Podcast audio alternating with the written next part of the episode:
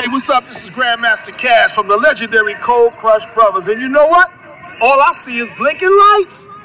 peace, All I see is blinking lights. Blinking, blinking, blinking, blinking,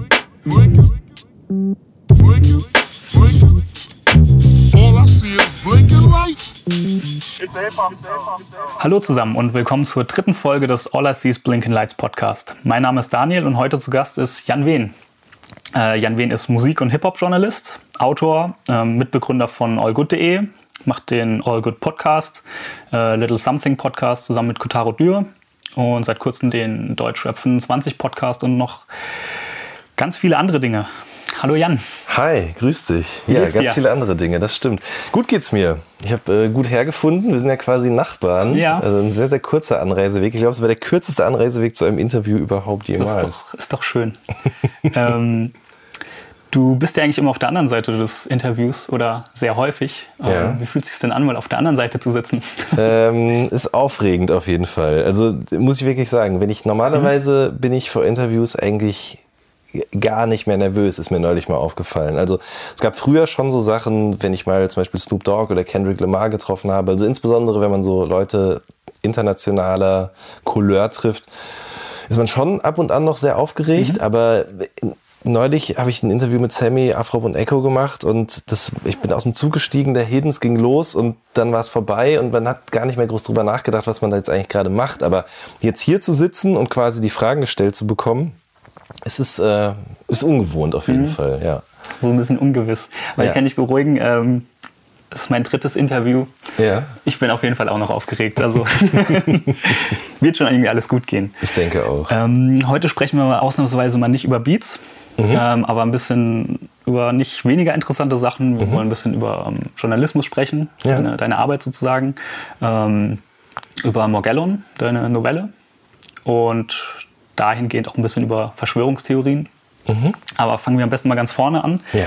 Ähm, ich würde gerne ein bisschen über deine journalistische Karriere, sage ich mal, Ja. sprechen. Ähm, und vorne anfangen. Du hast ja schon mal, also nicht ganz vorne, du hast schon mal im, im ähm, Little Something Podcast Mhm. schon ein bisschen über deine Grundschulausflüge äh, erzählt. Das können sich alle gerne anhören im Little Something Podcast. Ich glaube, Folge 11 ist das. Frag mich nicht, aber ja, doch, es könnte sein, dass als Folge ihr 11 über ist, ja. ähm, die eure musikalischen äh, Experimente Mhm. gesprochen habt, hast du da ein bisschen drüber gesprochen. Ähm, könnt ihr euch auf jeden Fall anhören, sehr zu empfehlen. Ähm, aber du hast auch schon im Gymnasium dich ein bisschen journalistisch engagiert. Warst irgendwie im Zeus-Projekt der Westfalenpost. ja, genau. Die ähm, Zeitung und Schule nennt sich das. Ähm, hast dann bei der Westfalenpost auch ein Praktikum gemacht, Mhm. ähm, als freier Mitarbeiter angefangen und nebenher auch schon, wenn ich es richtig mitbekommen habe, Reviews geschrieben, so über deine eigene Webseite, die Ja, klassische genau. DEVU-Webseite. Leider nicht mehr zu finden, wenn man nicht weiß, wonach man suchen soll. Also wenn man, wenn man weiß, wonach man suchen soll, dann findet man es noch, aber ich, ja, es ist sehr weit weg. Auf jeden Sehr, Fall. sehr schwer zu finden auf jeden Fall. ähm, kannst du dich erinnern, woher so früh bei dir der Wunsch kam, Journalist oder Musikjournalist zu werden? Ich weiß es nicht so genau. Also ich kann mich aber daran erinnern, dass ich schon sehr früh so mit diesem Medium Zeitung irgendwie in Berührung gekommen bin. Also wirklich schon so im Kleinkindalter. Ich erinnere mich an ein Foto, äh, wo ich bei meinem Vater auf dem Schoß sitze und eben so eine Zeitung in der Hand halte, die er wahrscheinlich gerade gelesen hat und ich eben da so mitmachen wollte, weil es so schön raschelte und wie auch immer.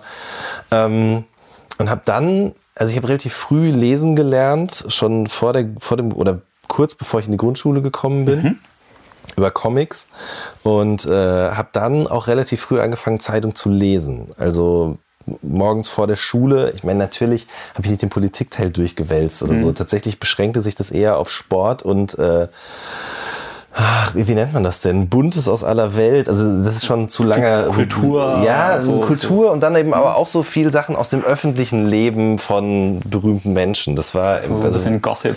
ja, fast schon, genau. Das war, aber das war damals auch schon die Westfalenpost und da habe ich halt schon eben so überflogen, sagen wir mal. Ich habe jetzt, wie gesagt, nicht jeden Artikel von vorne bis hinten gelesen, aber das waren so meine ersten Berührungspunkte.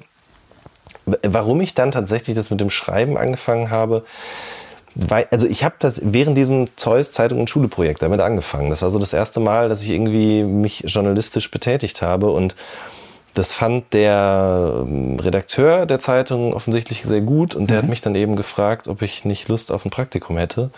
Und das beschränkte sich dann erstmal auf Zeitungsartikel ausschneiden und archivieren, Fotos entwickeln. Das war halt alles Anfang der 2000er, also noch vor den Hochzeiten des Internets, vor digitaler Fotografie und so weiter. Das ist wirklich, man muss jetzt leider diesen Satz sagen, man kann sich das heute gar nicht mehr vorstellen, aber das war wirklich so. Also es gab kein digitales Archiv für die Zeitungsartikel, sondern die Ja. wurden alle einzeln ausgeschnitten, auf Papier geklebt und eingeheftet.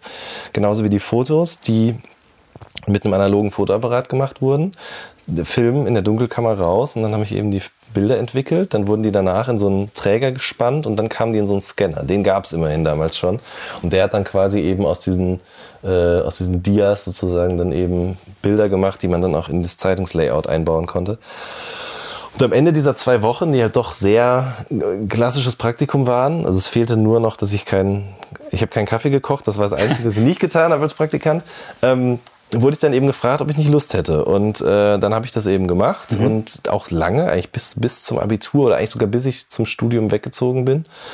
Und ähm, genau, aber es war dann irgendwie an einem gewissen Punkt, also es hat immer noch Spaß gemacht und es hat mir vor allen Dingen eben auch ein gutes Taschengeld gebracht. Ähm, aber irgendwann kam halt der Punkt, wo ich irgendwie auch das Gefühl hatte, ich würde gerne mal über Musik schreiben. Und das kam daher, dass ich sehr früh schon die Juice gelesen habe. Also auch so ab Ausgabe, pf, ich glaube, ich habe die ersten vier oder fünf nicht gehabt. Und dann ging es aber schon los. Und mh, mir gefiel eben, wie dieses Mittel des Journalismus sozusagen nicht nur auf so lokal stattfindende Sachen angewendet wurde, wie eben Taubenzuchtverein und Ja. Kreisklasse Fußball oder was auch immer, sondern eben auch auf die Musik, die ich gerne hörte. Also dass Leute da diesen Menschen, die diese Musik machten, Fragen stellen konnten, dass die ähm, sich in Rezensionen irgendwie damit auseinandergesetzt haben, oft auch mit einer sehr lockeren Schreibe, die sich dann doch sehr von diesem klassischen Wer, was, wann, wie, wo, warum Journalismus unterschieden.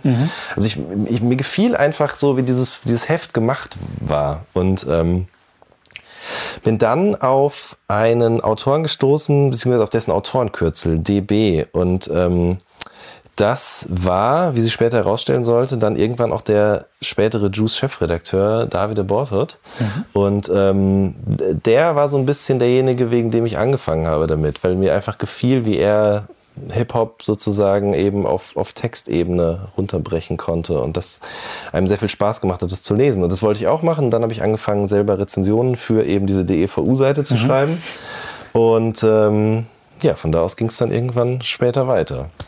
Also so ein bisschen ähm, Journalismus mal ein bisschen anders angegangen. Und das finde ich zum Beispiel auch das Spannende an, an, an Podcasts, die ja auch so ein bisschen aus diesem klassischen Radio-Ding rausbrechen, sondern Dinge einfach machen, wie sie es denken und nicht in diesen starren Sendevorgaben. Ja, auf jeden Fall. Also es waren eben auch in der Juice damals auch eben, so wie heute ja auch, nicht diese klassischen, okay, du hast ein Album gemacht, wann kommt das raus? Wer ist da drauf und äh, warum hast du das gemacht? Sondern ich habe jetzt gerade aus Recherchegründen auch nochmal die ganz alten Ausgaben rausgekramt, wo das auch oft so Hybridformen waren. Da hattest du dann eine Einleitung, äh, die so ein bisschen auch einordnete, wer ist der Künstler, was macht er gerade, wo steht er gerade? Also das alles, was man dann eben oftmals auch in Interviews abfragt, schon vorne sozusagen eben einfach komprimiert vor dem Text.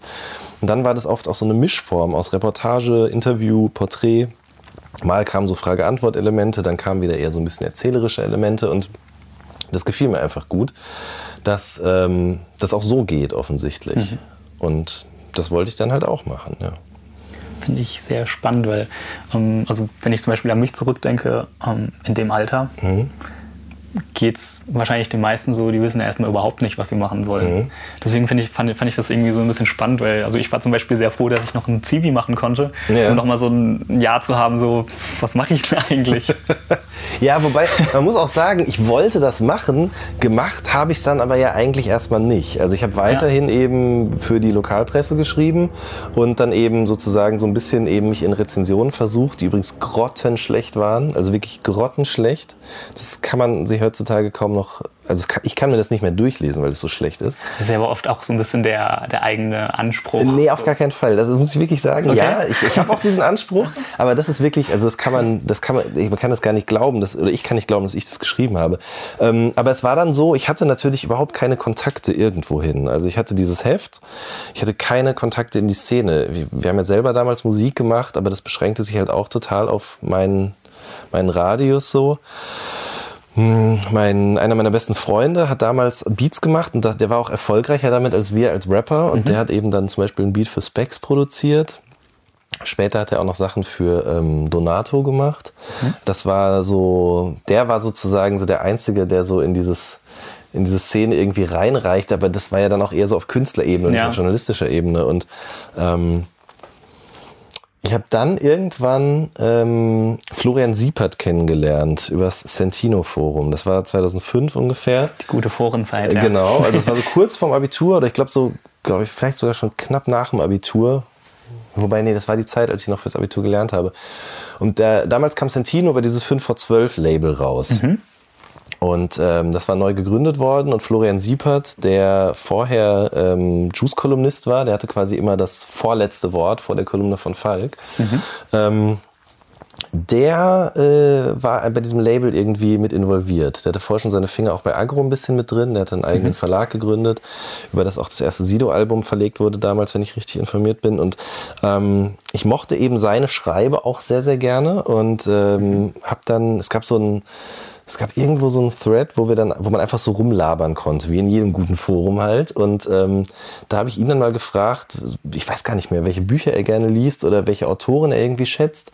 Und darüber sind wir ins Gespräch gekommen. Und daraus hat sich tatsächlich so eine Internetfreundschaft entwickelt. Wir haben uns dann danach auch zwei, drei Mal getroffen. Ähm, was ich ihm sehr hoch anrechne, weil er war definitiv schon ein paar Jahre älter und in einem ganz anderen Kosmos unterwegs als ich, der gerade das Abitur gemacht hatte und irgendwie noch nicht wusste, wohin mit sich.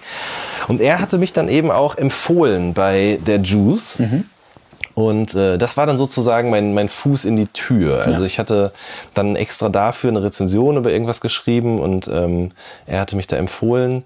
David hatte sich darauf nie zurückgemeldet. Doch, er hatte sich zurückgemeldet, aber dann kam danach nichts mehr, weil er war irgendwie in Heftabgabestress und so. Und ein Jahr später, da war ich aber dann schon äh, im Studium in Bonn, habe ich dann ähm, es nochmal probiert, weil ein neuer Chefredakteur da war, Stefan Zillus, der dann lange das Heft auch geführt hat. Und habe es einfach auf blöd nochmal probiert. Ich glaube, ich hatte zu der Zeit auch schon angefangen, dann ein hiphop.de Praktikum zu machen, was äh, in Düsseldorf passierte und von Bonn gut zu erreichen war. Und äh, Stefan gefiel das. Ich sollte dann zwei Rezensionen schreiben und wenn die gut waren, so seine Ansage, dann landen die auch im Heft und ich wäre dabei. Und natürlich dann tagelang da dran gesessen, alles wieder umgeschrieben und neu und ich weiß schon gar nicht mehr, über wen das war. Leute, die man auch ge- gepflegt ignorieren kann aus heutiger Perspektive, auch keine deutschen Rapper. Ähm, aber ja, und es war, also es gefiel ihm und von da an war ich dann quasi so Teil der Juice-Autorenschaft, nicht der Redaktion, das ist ja nochmal was anderes. Und dann hat man halt so, habe ich so alles angenommen, was die anderen nicht machen wollten. So, ich war mir für nichts zu schade. Irgendwelche Untergrundrapper aus Vororten von New York, äh, so einen kleinen, weiß ich nicht, äh, kleinen, kleines Mini-Porträt im vorderen Teil des Heftes und so. Das habe ich immer liebend gerne alles gemacht und mich so nach und nach eben hochgekämpft, ja. Ja, das ist spannend. ähm, du hast schon recht viel über ähm, Rezessionen, Reviews und so jetzt äh, Ja. erzählt. Ähm, Fällt es dir heute leichter, Reviews zu schreiben? Also, ich sag mal, früher warst du vielleicht ein bisschen unbedarfter, Mhm. vielleicht auch ein bisschen mehr hungriger noch gewesen. Heute hast du wahrscheinlich mehr, mehr Routine, ein bisschen mehr Professionalität. Ähm, ja, es, es sind unterschiedliche Dinge, die das Schreiben von Rezensionen heute irgendwie ähm, für mich schwieriger machen. Also das eine ist klar, auf jeden Fall. Man war damals noch so ein bisschen, noch viel motivierter, auf jeden Fall. Ähm, so, weil man sich beweisen wollte. Ähm, was anderes war auch, man, äh, ich war viel weiter weg von dieser Szene. Heute bin ich da ja sehr tief drin verwurzelt. Man kennt viele Leute auch persönlich und ähm, ich habe damals schon irgendwo gelesen, dass jemand mal sagt, ein Journalist, dass er Sachen nur schreiben würde, die er Leuten auch ins Gesicht sagen würde. Das habe ich auf jeden Fall zu Anfang meiner Zeit nicht befolgt, sondern man schreibt, man rotzt es einfach so raus und findet es irgendwie auch geil, wie man demjenigen jetzt erklärt, wie er seinen Job zu machen hat. Ja, das ist und das hat auch seinen Charme und da sind schon gute Texte bei entstanden bei dieser bei dieser Unbedarftheit. Aber je älter ich geworden bin, desto mehr habe ich diesen Leitsatz verstanden. So. Und ich habe ihn nochmal ganz neu verstanden, auch in dem Moment, in dem ich selber äh, künstlerisch tätig geworden bin, indem ich nämlich eben diese Novelle geschrieben habe. Ähm, weil äh, das halt schon also Kritik ist absolut berechtigt, mhm. aber es gibt halt eben die, solche und solche Kritiken. Ja. Es gibt Kritiken, die eben extrem wehtun, weil sie unbegründet sind oder flapsig dahergeschrieben. Das ist auch okay, das kann es auch geben, aber ich bin trotzdem Fan davon, wenn solche Sachen dann wirklich fundiert passieren. Und ähm, das ist auch ein weiterer Unterschied. Und noch ein anderer Unterschied, der auch noch mit dazukommt, das muss man einfach auch so sagen, ist äh, der finanzielle Aspekt. Also man hat damals schon extrem wenig Geld für eine Rezension bei der Juice bekommen, aber es war okay mhm. noch. Ähm, aber heutzutage ist es halt nochmal nur ein Drittel davon, was man, also nicht bei der, bei der Juice weiß ich es nicht, aber bei anderen Publikationen, ähm, man bekommt, also man kann es ja auch einfach mal so sagen, für, für eine Rezension bekommt man heutzutage nicht mehr als 10 oder maximal 15 Euro. Und ähm, wenn man die gut machen will, dann sitzt man da aber halt schon einen halben Tag dran. Mhm und macht es nicht eben so in einer Stunde. Und ähm, Leute, die eben für so ein Heft schreiben und diese Gelder bekommen oder diese Honorare, das sind eben auch freischaffende, selbstständige Journalisten oder einfach selbstständige Menschen, die eben freiberuflich arbeiten. Was bedeutet, dass die ihre Krankenkasse selber bezahlen müssen, dass die Steuer noch runtergeht, mhm. Altersvorsorge und so weiter. Das sind alles so Sachen, das klingt jetzt alles so, oh mein Gott, was labert der da? Aber am Ende nee, stimmt es halt, ne? Und ja. dann bleibt von diesen 10 Euro halt nur noch sehr, sehr wenig von übrig. Ja. Und ähm, das ist tatsächlich auch, also muss ich wirklich auch ehrlich sagen, ich in der Zeit, in der ich für so eine Rezension, die ich für so eine Rezension aufbrauche, äh, kann ich andere Dinge machen, die mit mehr Spaß verbunden sind und eben auch besser bezahlt werden einfach. Ja. Das liegt wahrscheinlich auch ein bisschen dran, dass Rezessionen ja so ein bisschen auch den Stellenwert verloren haben. Ich meine, früher fand mhm. ich Rezessionen immer interessant, weil du einfach gar nicht die Möglichkeit hattest, alles anzuhören. Mhm. Und dann hast du dir das rausgesucht. Ich meine, mittlerweile gibt es Spotify, YouTube. Ja. Dann kannst du es dir einfach selber anhören. Dann brauche ich mich die Rezession durchlesen mhm. und kann mir selber ein Bild davon machen. Auf jeden Fall. Das, das kommt sicherlich mit dazu, wobei ich gestehen muss, ich habe die eh nie gelesen, um dann danach sozusagen zu entscheiden, kaufe ich das oder kaufe ich das nicht. Ich fand schon immer interessanter, wie beurteilt jemand an oder wie kann jemand anders quasi ausdrücken, was er bei dem Hören dieser, dieses, mhm. dieses, dieses Kunstwerks sozusagen empfindet. Aber du hast natürlich recht. Also damals, ähm, egal ob jetzt Juice oder andere Musikmagazine, die kamen einmal im Monat. Ja. Und ähm, du hattest gar nicht die Möglichkeit, das vorher irgendwie groß zu hören. Und dann war das natürlich schon interessant, was ist gerade rausgekommen und wer findet was wie. So, und dann gab es eben auch in der Juicy's Battle of the Year, wo dann auch konträre Meinungen sozusagen zu einer Platte aufgeschrieben worden sind. Das war schon immer sehr spannend, ja. ja. Vor allem hat es ja auch immer ganz gut dazu gedient, einen Überblick zu haben, was überhaupt released wurde. Mhm. Das war ja auch gerade vor Internet. Richtig. Musstest du halt im Plattenladen gehen und gucken, ja. so, was ist denn neu? Oder teilweise wusstest du ja gar nicht, dachtest du, es ist vielleicht neu und es ist schon irgendwie fünf Jahre alt oder sowas. Das stimmt, weil, weil du gar ja. nicht den, den, den Überblick hattest. Ja, und jetzt gibt es ja Seiten, was weiß ich, wie, wie Discogs oder Wikipedia, wo du einfach komplette Diskografien angucken kannst. Du Richtig. weißt, wann, wann, die, wann, die, Sachen rauskommen. Ja, das, das hat sich ja auch alles sehr, sehr geändert. Ja. Und zu dem Stellenwert nochmal, das ist tatsächlich ja, also es gibt, also die haben eigentlich keinen Stellenwert mehr in dem mhm. Sinne. Ich glaube, viele Fans heutzutage ähm, machen sich da gar nichts mehr draus oder lesen sowas auch gar nicht mehr. Die haben, die unterstützen so einen Künstler entweder bedingungslos und kaufen alles, was der rausbringt, ja. ähm, oder machen sich einfach ihr eigenes Bild, indem sie halt umsonst sozusagen in sowas reinhören und dann sagen, ja, finde ich gut, finde ich nicht gut. Man sieht es ja auch total bei Künstlern wie ähm, wie 187 Straßenbande bzw. Bones MC oder mhm. so, die generell gar nicht mehr auf journalistische Formate angewiesen sind. Ja. Also die geben mir eigentlich gar keine Interviews. Ich glaube, zum Jesus-Album gab es mal zwei, drei. Auch ja, eigentlich immer nur für die Backspin. Genau, und sonst immer nur für die Backspin, weil Nico eben Hamburger ist und die schon eine lange Verbindung haben. Ja. Ich glaube, es hat tatsächlich auch was mit einer gewissen Loyalität mhm. zu tun, weil Nico eben auch, glaube ich, schon zu Yentown Crime-Zeiten das auf dem Schirm hatte und einfach, man kennt sich in der Stadt so.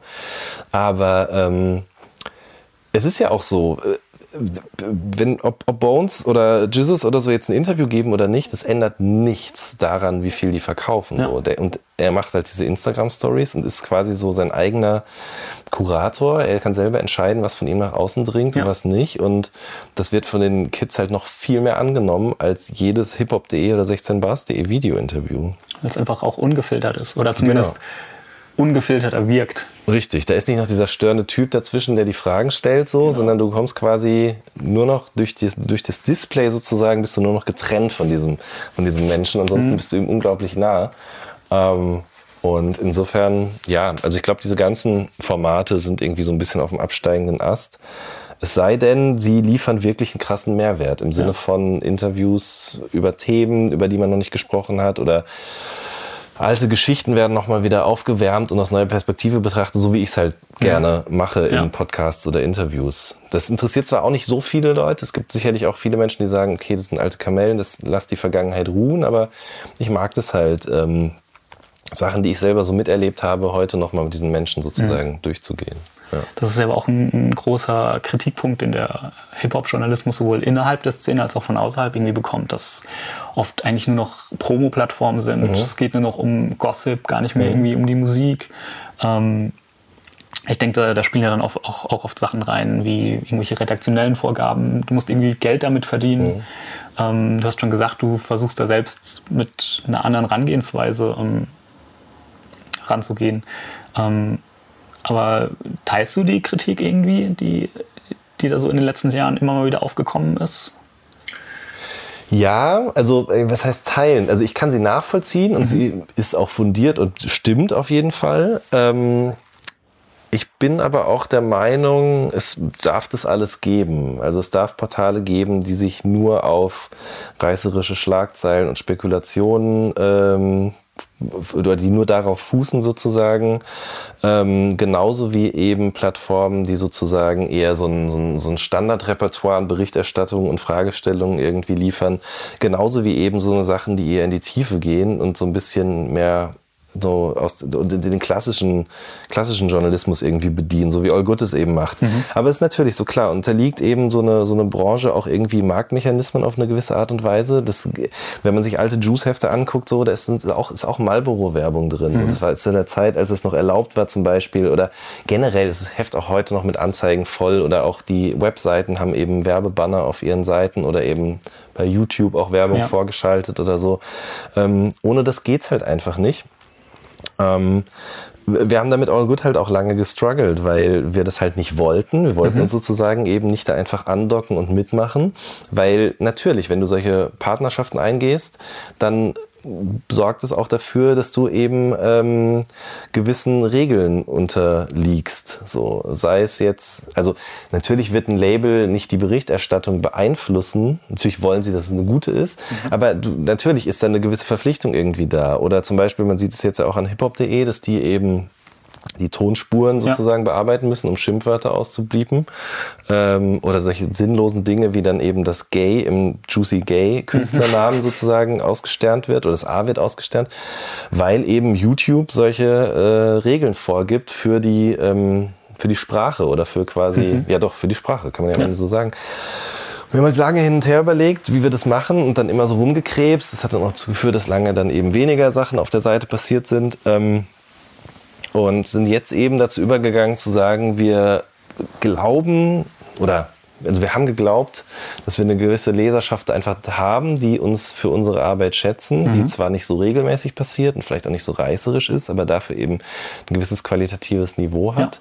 auf jeden Fall. Und ähm, haben halt probiert, sozusagen diese Leute irgendwie mit ins Boot zu holen und die zu fragen, habt ihr nicht Lust, uns zu unterstützen? Weil dann sind wir in dem Sinne nur unseren Lesern irgendwie auf eine gewisse Art und Weise verpflichtet und sind dann eben dazu übergegangen, dass wir jetzt eben Patreon, Steady und PayPal ähm, wie sagt man denn, äh, Profile erstellt haben, so und da die Möglichkeit eben unseren Lesern und Zuhörern bieten, uns äh, zu unterstützen. Und das funktioniert ganz gut. Ja, es passt ja auch, finde ich, viel besser in die digitale Welt, wie sie gerade ist. Also Mhm. ich sag mal, es ist ja ähnlich zu einem Netflix-Modell. So, wer Mhm. Bock auf euch hat, unterstützt euch und kauft es und kann es dann, bei euch kann man dann natürlich auch kostenlos Könnte man nutzen. auch so, genau, Aber ja. so im Endeffekt ist es ja auch so, man, man sucht sich gezielt seine Kanäle aus, die man Mhm. will. Du hast nicht mehr wie jetzt früher im Fernsehen, dass du halt einschalten musst und gucken musst, was da kommt. Auf jeden Da Fall. passt es ja auch so. Also ich war total, ich kannte das alles gar nicht, bis ich irgendwann dann eben äh, Rockstar, also ich meine, den kenne ich eh schon ewig und habe das auch immer verfolgt, was er mit diesen Podcasts macht. Und bei ihm habe ich das eben kennengelernt. Ich meine, natürlich kannte ich vorher auch so Kickstarter-Kampagnen und sowas alles. Aber das ist ja dann immer darauf ausgelegt, dass man eine Summe, dass wir halt hergegangen Genau. wären und gesagt hätten, wir wollen jetzt das Magazin machen und dafür brauchen wir das und das Geld.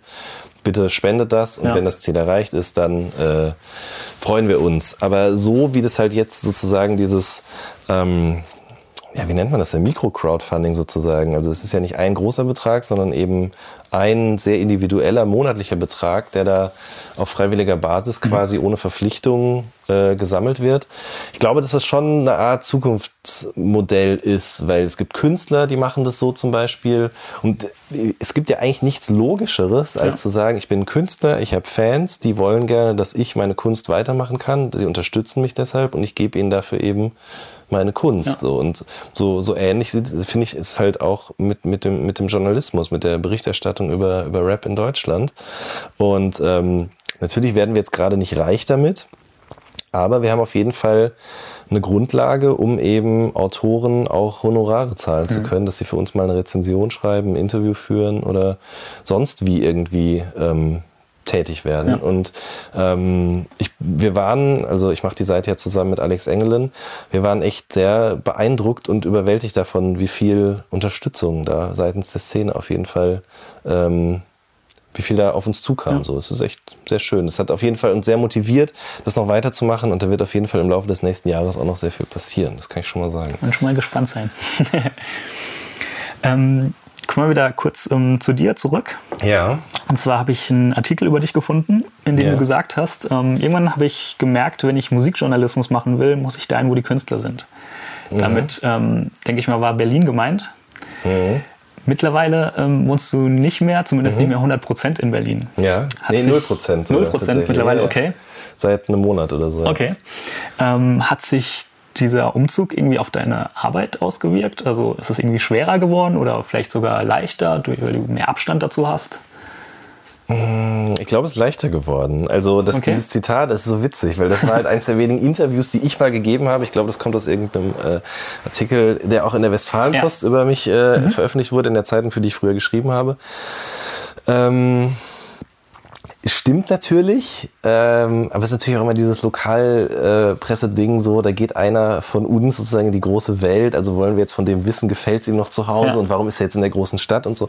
Aber es stimmt natürlich, ich, Berlin wurde damals immer mehr, als ich da hingezogen bin zu einer wichtigen Stadt für die Musikindustrie. Früher war ja Köln auch noch extrem präsent, ist es auf eine gewisse Art und Weise immer noch auch, aber so, es war wirklich so, die Künstler hatten ja in erster Linie, wenn sie aus anderen Ländern oder Städten kamen, immer in Berlin als Anlaufstelle und das war natürlich gut, weil ich dadurch eben schnell zu Interviews konnte. Ich ähm, habe äh, schnell dann da auch Kontakte in die Szene geknüpft zu Leuten bei Labels, zu Promotern und so weiter und so fort. Einfach alles Das- vor Ort. Genau, die waren alle dort vor Ort. Man ist abends auf dieselben Partys gegangen oder hat sich eben dann mal nach einem Interviewtermin noch kurz unterhalten oder wie auch immer.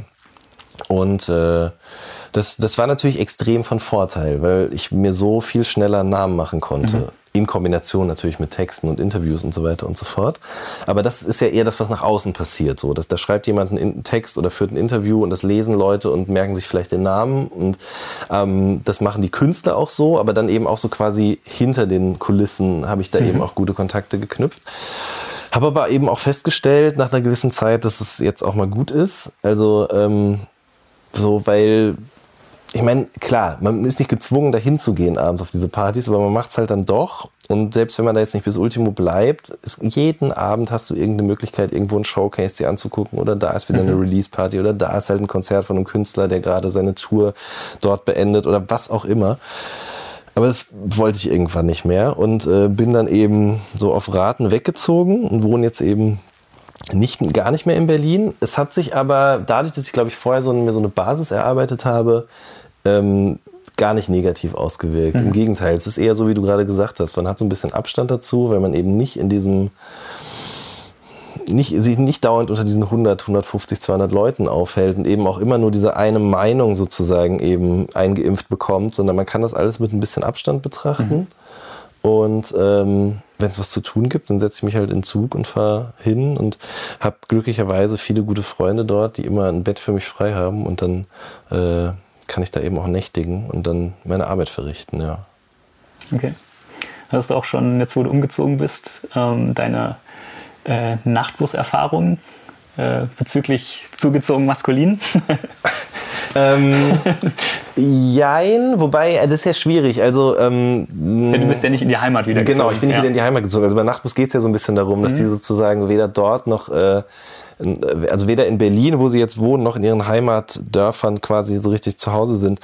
Aber trotzdem ja so ein bisschen dieses Stadt-Dorf. Genau, auf jeden Fall. Also die- diese Nachtbus-Erfahrung sozusagen, die hatte ich schon eher, als ich zum Studieren weggezogen bin mit meinem, mit, äh, mit meiner Heimat. Ähm, jetzt hier, ähm, ja, es ist anders. Also ähm, ich finde es auf jeden Fall sehr entspannt, dass es alles hier ein bisschen kleiner ist. Aber das, hat, also es hat weniger mit der Szene oder so zu tun, sondern ich mag es einfach, dass es hier sehr ruhig ist und dass die Leute, mit denen ich hier zu tun habe, eben nicht unbedingt äh, alle so tief drinstecken. Also von meinen Freunden hier arbeitet keiner in der Musikbranche oder ist irgendwie in diesem Feld tätig.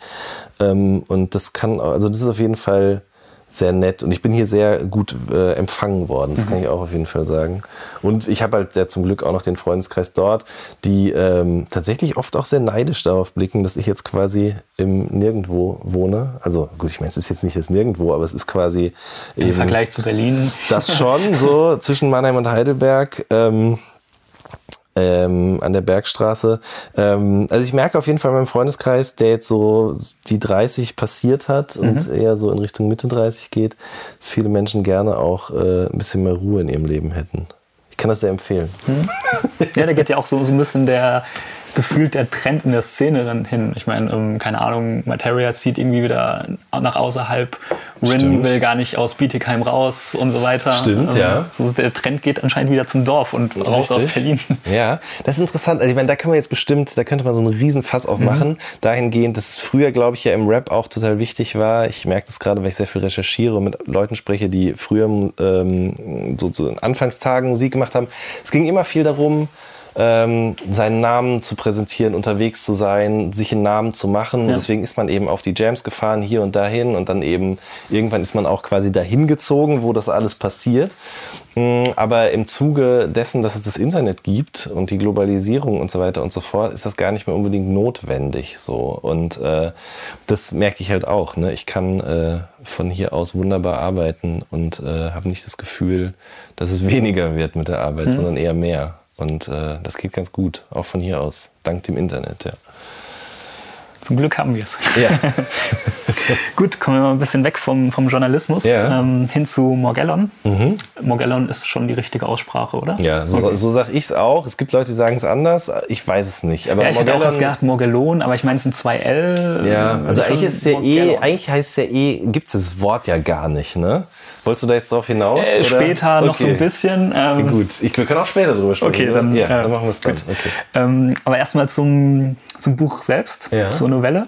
Ähm, so die zentralen Themen sind ja so ein bisschen Verschwörungstheorien, Chemtrails, ähm, Ja. alles, was so da reinspielt, ein bisschen Drogensucht. Mhm. Ähm, was hat dich denn grundsätzlich daran gereizt, gerade in diesem Themenkomplex eine Novelle zu schreiben? Ähm, also grundsätzlich mag ich Bücher von Autoren, die eher so an die Ränder gehen. Also es gibt einen Autoren, Finn Ole Heinrich heißt der, von dem habe ich mit Anfang 20 das erste Mal ein Kurzgeschichtenbuch gelesen, das mich sehr stark geprägt hat, weil der eben über Sachen geschrieben hat, die ich aus anderen literarischen Werken halt einfach nicht kannte. So, Da ging es zum Beispiel um ein junges Paar, wo die Frau, ähm, wo der Frau das Bein amputiert werden musste nach einem Unfall und wo der Typ sich dann eben Gedanken darüber macht, ob er überhaupt noch mit ihr zusammen sein kann, wenn sie jetzt quasi nur noch, wenn sie jetzt ein Bein weniger hat. Also kann er diesen Körper noch genauso lieben oder diesen Menschen in diesem Körper genauso lieben wie vorher. Ähm, es ging um so einen, so einen um einen Pädophilen, der eben als äh, Weihnachtsmann in Kaufhäusern sitzt und Kindern Geschichten vorliest und so. Also solche Sachen haben, ich habe irgendwie gemerkt, dass wenn solche Sachen literarisch aufgearbeitet werden, dass mich das mehr interessiert als klassische Abenteuergeschichten oder Krimis oder so. Mhm. Das war mir immer alles irgendwie ein bisschen zu sehr Schema F und erwartbar. Und ähm, ich habe dann eben dementsprechend auch versucht, äh, in meinen ersten literarischen Gehversuchen solche Dinge irgendwie zu verarbeiten. Ich habe dann, also ich habe ja auch angefangen mit Kurzgeschichten, einfach weil ich habe natürlich auch mal irgendwann einen Roman angefangen, aber man verrennt sich ganz schnell, glaube ich, weil man dann auch nicht weiß, ob man sich das wirklich zutrauen kann und dann nach zehn Seiten stellt man alles wieder in Frage. Deswegen habe ich mich erstmal für so eine kurze Form entschieden, von einer Kurzgeschichte und habe da so ähnliche Themen auch behandelt. Zum Beispiel ähm, habe ich eine Geschichte über Fieder geschrieben, also Leute, die eben andere Leute mästen und daraus eben, oder da eben Lust bei empfinden. Ähm, Schwarzwälder Kirsch heißt die und auch noch ein paar andere Sachen. Und habe dann eben überlegt, mal einen längeren Text anzugehen. Und um jetzt auf die Frage zu antworten, ich merke, ich schweife schon wieder ab, ähm, auf die Frage zu antworten, ähm, ich fand Verschwörungstheorien schon immer sehr interessant. Ähm, es gibt am Anfang in dem Buch, kommt es auch so ein bisschen raus. Ich erinnere mich halt dran, wie damals dieser ähm, Zeitgeistfilm so die Runde machte. Den gab es damals auch noch nicht mal auf YouTube, weil es YouTube noch gar nicht gab, sondern Google Video damals noch. Ähm, das war halt so ein anderthalbstündiger Film, der so ein bisschen die Welt äh, Finanzverschwörung mhm. äh, behandelte in Kombination mit 9-11 und ähm, Illuminatenkram und sowas alles. Und ich glaube, es war sogar tatsächlich so, ähm, um, um 9-11 rum ging das so los, dass es bei uns im Freundeskreis auch irgendwie ein Thema war. Davor hatte ich mich schon für so Sachen wie äh, Kryptozoologie interessiert oder auch ähm, so äh, paranormale Dinge wie ähm, ja, was weiß ich, so mit Willenskraft Löffel verbiegen und all so. Also sozusagen alles, was in Akte X abgehandelt wird. Ja, genau. Ich habe die Akte X nie gesehen, muss ich sagen. Wir hatten keinen Kabelfernsehen, deswegen habe ich es nie geschaut und habe dann immer durch Bücher äh, in der Bücherei habe ich mir besorgt und so habe da eben immer viel darüber gelesen. Aber da, also ich schon immer so Sachen, die man nicht erklären konnte, das fand mhm. ich schon immer interessant. Nicht, dass ich daran geglaubt hätte, aber ich fand immer interessant, dass es Leute gibt, die daran glauben, die fest davon überzeugt sind, dass es Dinge gibt, die man nicht erklären kann. So und ähm, das wurde dann eben ein Riesenthema um 9-11 rum und ähm, es gab, uns war allen klar, das ist Quatsch. Ähm, und es gab immer so ein oder zwei Leute, die irgendwie doch daran geglaubt haben, wo man auch immer so, ja, lass den reden, lass den reden. Und dann ist mir halt irgendwie Jahre später aufgefallen, dass, dass diese Einordnung oder dass das Verhältnis sich so geändert hat, dass es eben nicht mehr nur diesen einen Bekloppten gibt, äh, sondern dass es immer mehr davon werden so und die sozusagen sich auch zusammenschließen, die auch nicht mehr nur also die man schon auch ernst nehmen muss, weil die äh, intelligent und eloquent sind, weil die ähm, wissen, mit Medien umzugehen, weil die Videos drehen können, mhm. Podcasts machen, die können, ähm, die können äh, Magazine herausgeben und so weiter und so fort. Und natürlich, wenn sowas so präsent wird, dann wird auch der Rest der Gesellschaft irgendwie darauf aufmerksam. Und es gibt halt verschiedene Rapper, die natürlich auch an Verschwörungstheorien glauben. Und äh, als ich dann so gedacht habe, okay, das ist, kommt jetzt quasi sogar da an, wo ich es nie vermutet hätte, mhm.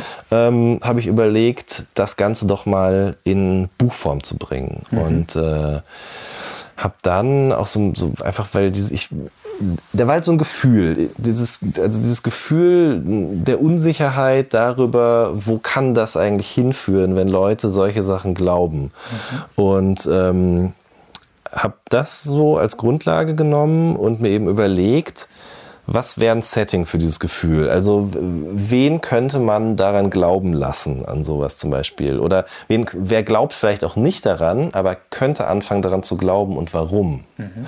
Das waren so, glaube ich, so die ersten Ideen oder Grundlagen für, dieses, für diese Novelle. Wobei ich auch sagen muss, ich habe das jetzt nicht so aufgeschrieben, sondern mhm. es ist eher so, man liest in der Zeitung oder man liest bei Twitter was oder man guckt ein Video und packt sich an den Kopf und das arbeitet dann halt. Man nimmt das so mit, das arbeitet in einem und dann irgendwann wird das konkreter so. Und dann ähm, war irgendwann diese Figur da, des Noah, und ähm, dann war irgendwann auch klar, dass der da wohnt, wo er wohnt.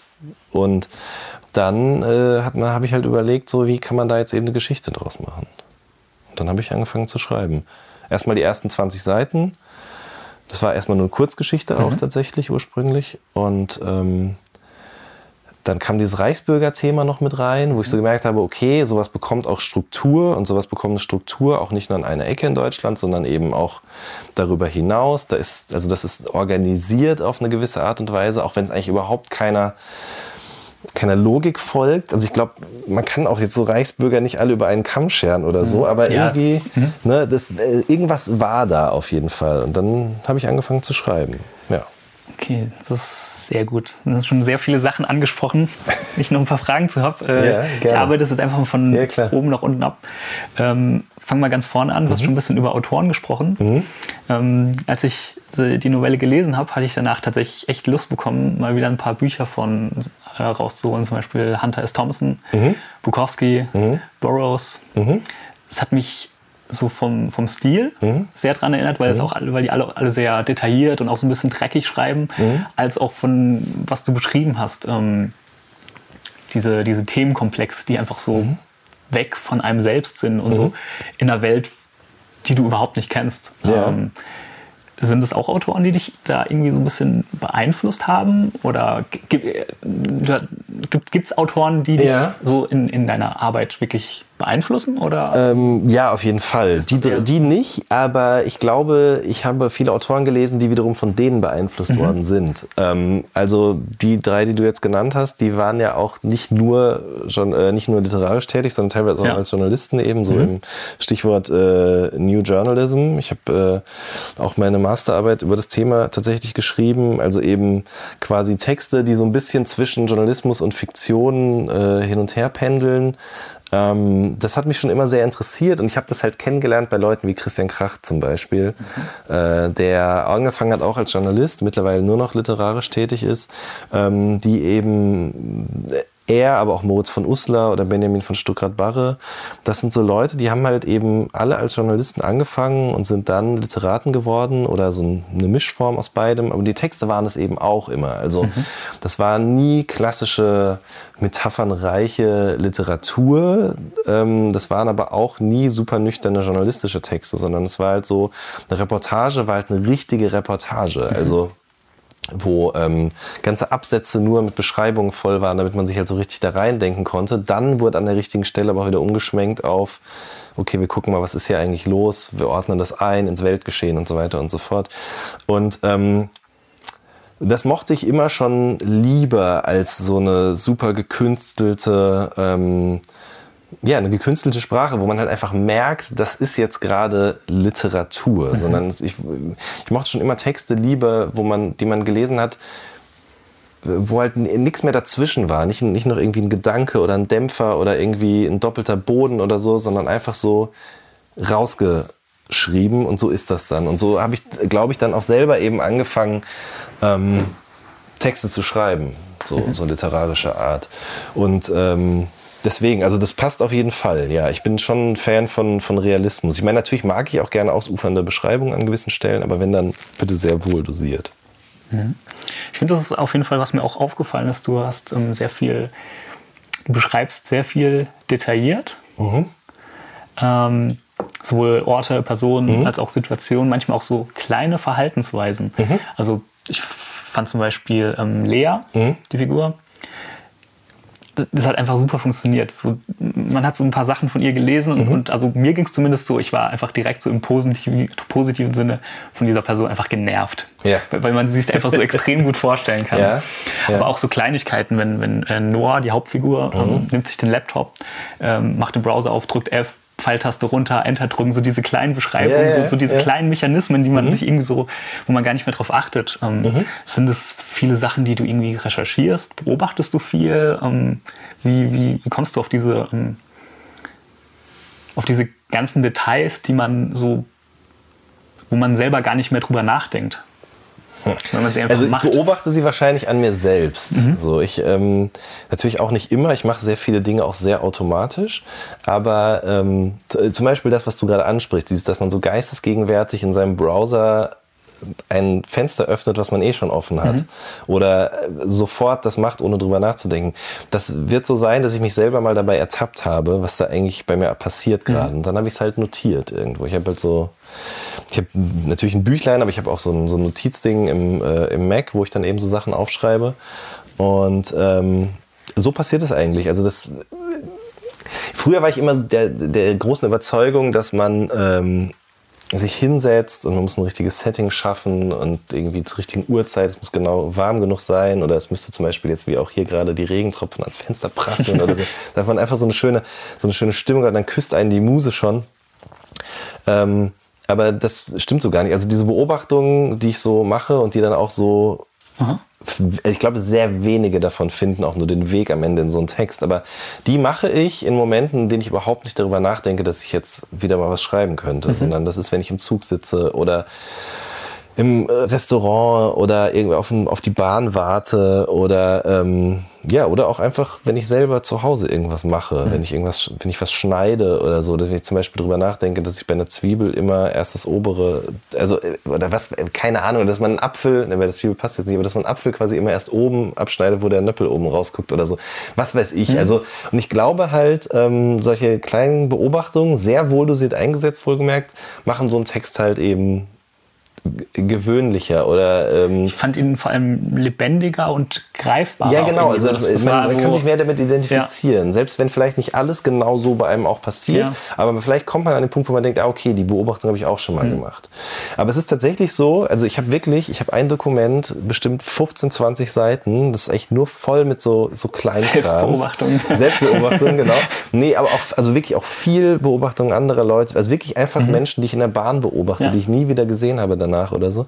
Und ähm, das führe ich seit sieben, acht Jahren und ich glaube, davon sind zehn Stück jemals in Text geflossen. Also es ist auch oft so, weiß ich nicht, ich mache das halt einfach, weil ich denke, man könnte es nochmal gebrauchen. Mhm. Dann kann man es nicht nochmal gebrauchen, aber trotzdem glaube ich, dass es schon auch schult, so Sachen zu beschreiben oder so Sachen ja. zu sehen und dann irgendwie. Ja, allein wenn du es einmal aufschreibst, dann, dann, dann also bleibt es schon auch ein bisschen mehr bei dir hängen. Genau, das glaube ich auch, ja.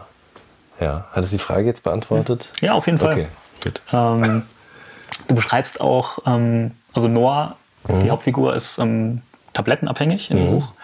Und das beschreibst du, finde ich, auch sehr detailliert. Und zwar mhm. ähm, schluckt er nicht die Tabletten, sondern mörsert sie und zieht sie durch die mhm. Nase. Mhm.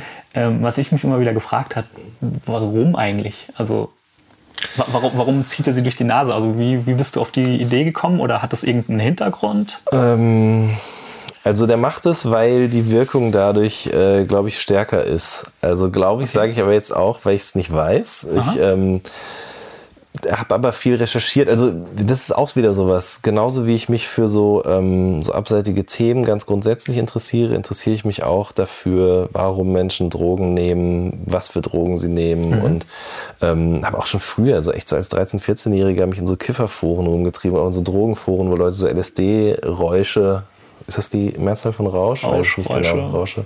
Wird schon passen. Ähm, so LSD-Erfahrungen sozusagen mhm. beschreiben. Ich glaube einfach, ich habe mich nicht getraut, es selber zu machen ja. und habe dann eben quasi sozusagen die literarische Variante gewählt. Ne? Und mir waren dann wahrscheinlich tatsächlich auch so Bücher, in denen es darum ging, wieder zu gekünstelt. Mhm. Deswegen habe ich quasi ähm, bin ich dahin gegangen, wo die Leute das einfach so ungefiltert mhm. rausgeschrieben haben. Ähm, deswegen hat mich das zum Beispiel immer sehr an, an Hunter S. Thompson erinnert. Yeah. Weil den habe ich nämlich früher auch gelesen, mhm. auch weil es einfach so eine komplett andere Welt war. Mhm. Der hat Dinge gemacht, die irgendwie interessant, die traut man sich aber selbst nicht. Mhm. Und das ist, das ist ja genau das, ja, dass genau, man so ein bisschen den Einblick bekommt. Mal. Ja.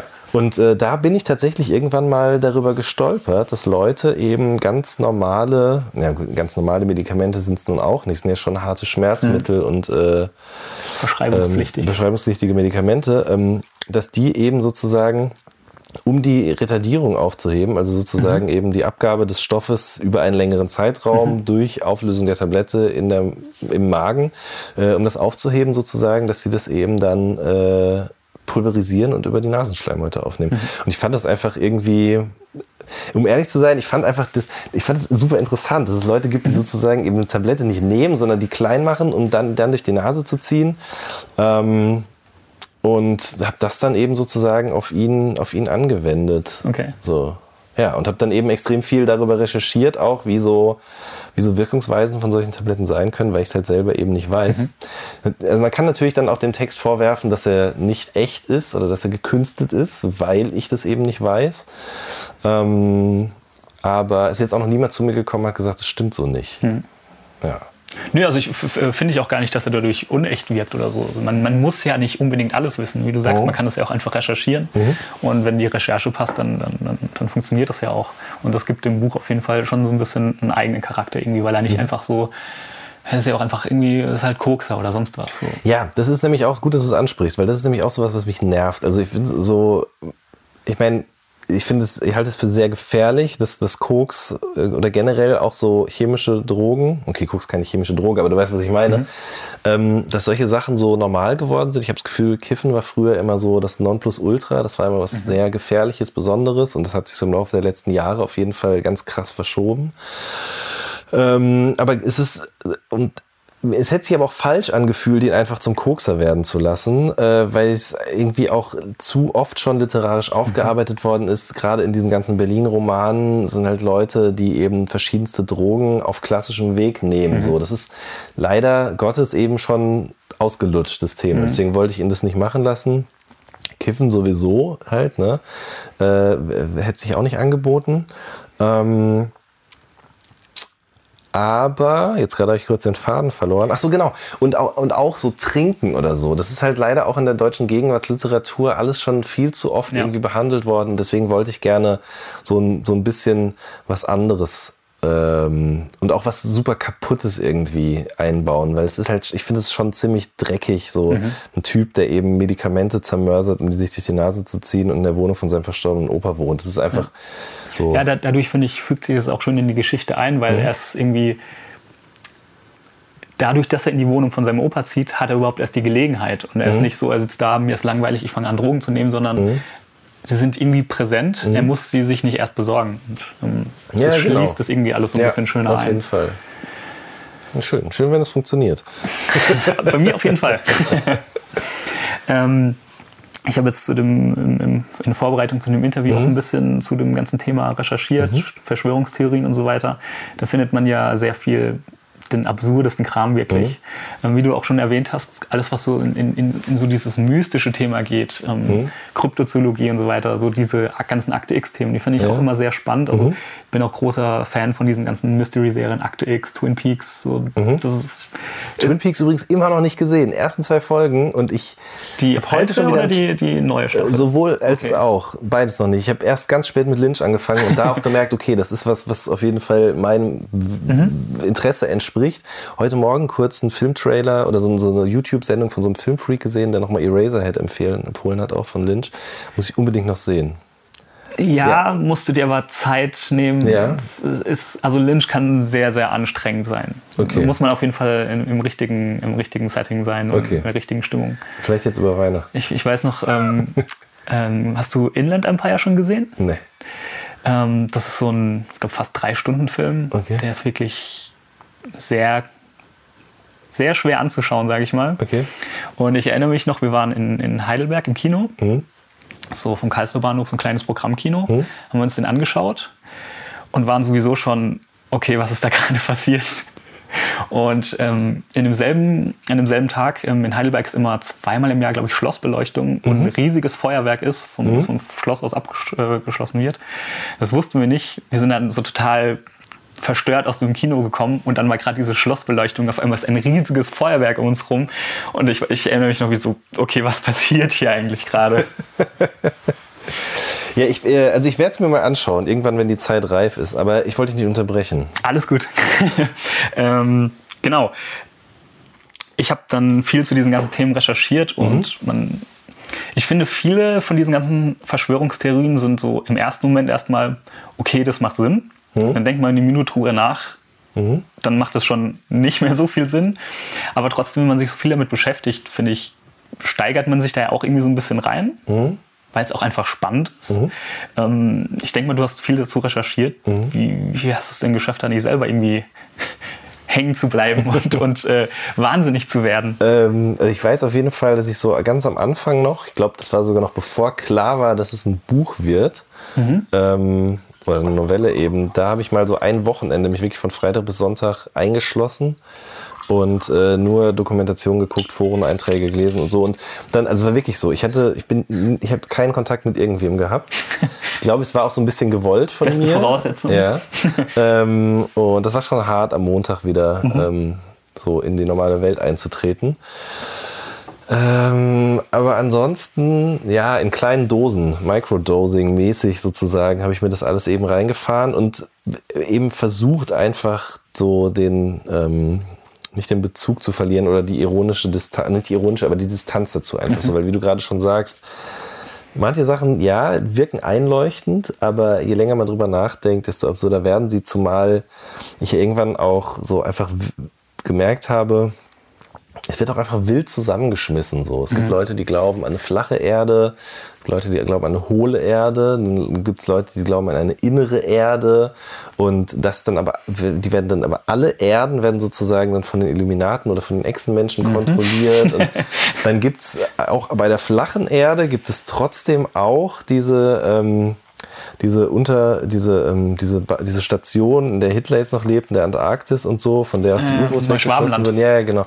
Und also es ist irgendwo hat es immer extreme Logikfehler. Mhm. So. Also selbst wenn man anfängt an Dinge zu glauben, irgendwo fliegt es halt wieder ja. auf. Und äh, deswegen war, also wie gesagt, das eine Wochenende war anstrengend, ansonsten war es aber eigentlich eher sehr belustigend, teilweise aber auch schon, also habe ich wirklich, war ich sehr genervt auch, ja. dass ich mir dieses Thema ausgesucht habe. ähm, aber ja, genau. Ja. Ähm, eine Figur in dem Buch hat mich auch ähm, extrem an Axel Stoll erinnert. Ja, das stimmt. Das ist ähm, richtig. Wie viel Material hast du dir von dem angeschaut? Der, der, ist ja so, finde ich, so ein bisschen die, die, so die Vorzeigefigur, wenn man so ja. an Verschwörungstheorien find, äh, denkt, finde ich. Ja, ähm, gar nicht so viel. Also es gibt, okay. so ein paar Videos bei YouTube von mhm. diesem Stammtisch, äh, den er da ja. abgehalten hat. Ähm, und es gibt einmal ein, ein Interview auch mit ihm. Das ja. ist als Dokumentation mhm. quasi oder wie auch immer Film erschienen. Das habe ich mir angeguckt. Genau, ja, das sind irgendwie so zwei, ich glaube, die machen auch einen Podcast. Die klären, ah. die versuchen immer so ein bisschen über ähm, Verschwörungstheorien aufzuklären, mhm. ähm, was also die wahren Gründe dahinter sind. Manchmal gibt es dann auch keine und mhm. die haben sich da, glaube ich, ein bisschen mit beschäftigt. Und genau, ich habe den Namen leider vergessen, aber und das mit dem Podcast wusste ich jetzt auch gar nicht genau, aber das habe ich mir angeschaut auf jeden Fall und habe ihn da eben eingebaut. Ähm, also, aber es ist gut, dass du ihn erkannt hast. Äh, ein Kumpel hat von mir hat ihn auch erkannt, da war ich ganz froh. So, weil, ich meine, irgendwie liegt es auf der Hand, aber äh, gleichzeitig, glaube ich, gibt es auch viele Leute, die einfach gar nicht von seiner Existenz wussten.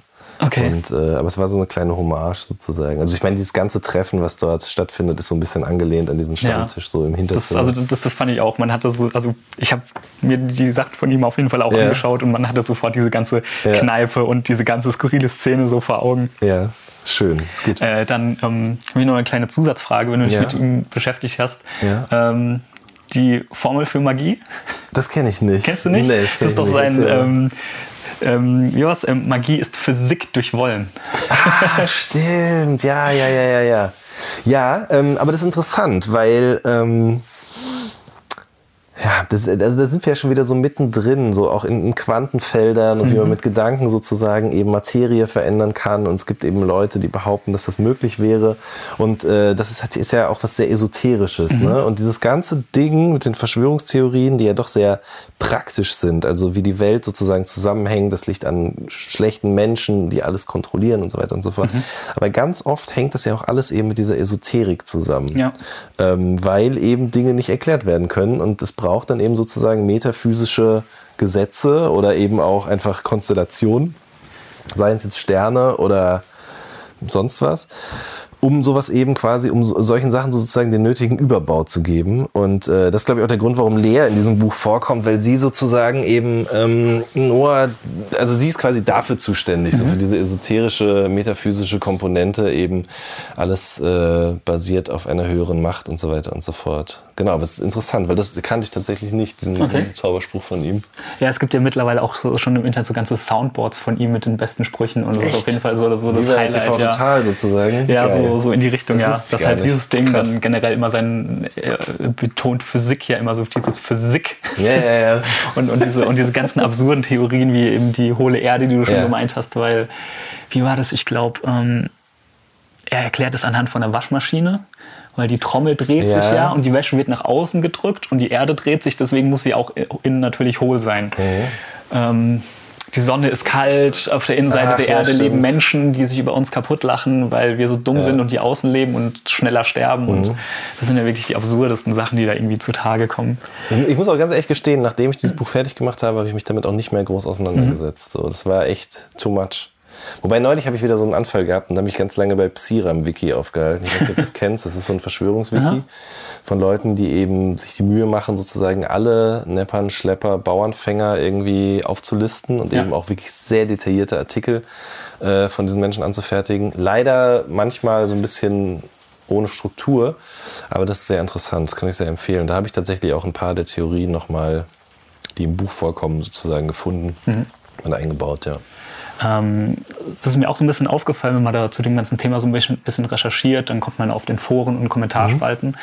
Und das sind ja oft Leute, die, ähm, weil es natürlich für sie ihr Weltbild ist, die diese Ideen, die sie da haben und Theorien ähm, sehr, ich sag mal, leidenschaftlich verteidigen. Ähm, seitdem du jetzt die Novelle veröffentlicht hast, hast du da auch schon irgendwie Kontakt zu solchen Leuten bekommen oder hast du dir irgendwie im Voraus Gedanken drüber gemacht?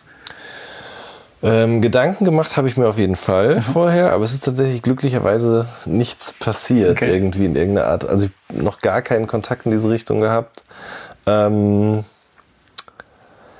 es war, ähm, also ich glaube, glaub, wer, wer das so als Prellbock herhalten musste, war dann Casper, weil er den Song gemacht hat, der quasi äh, auf dieser Novelle basiert, beziehungsweise auch deren Titel trägt.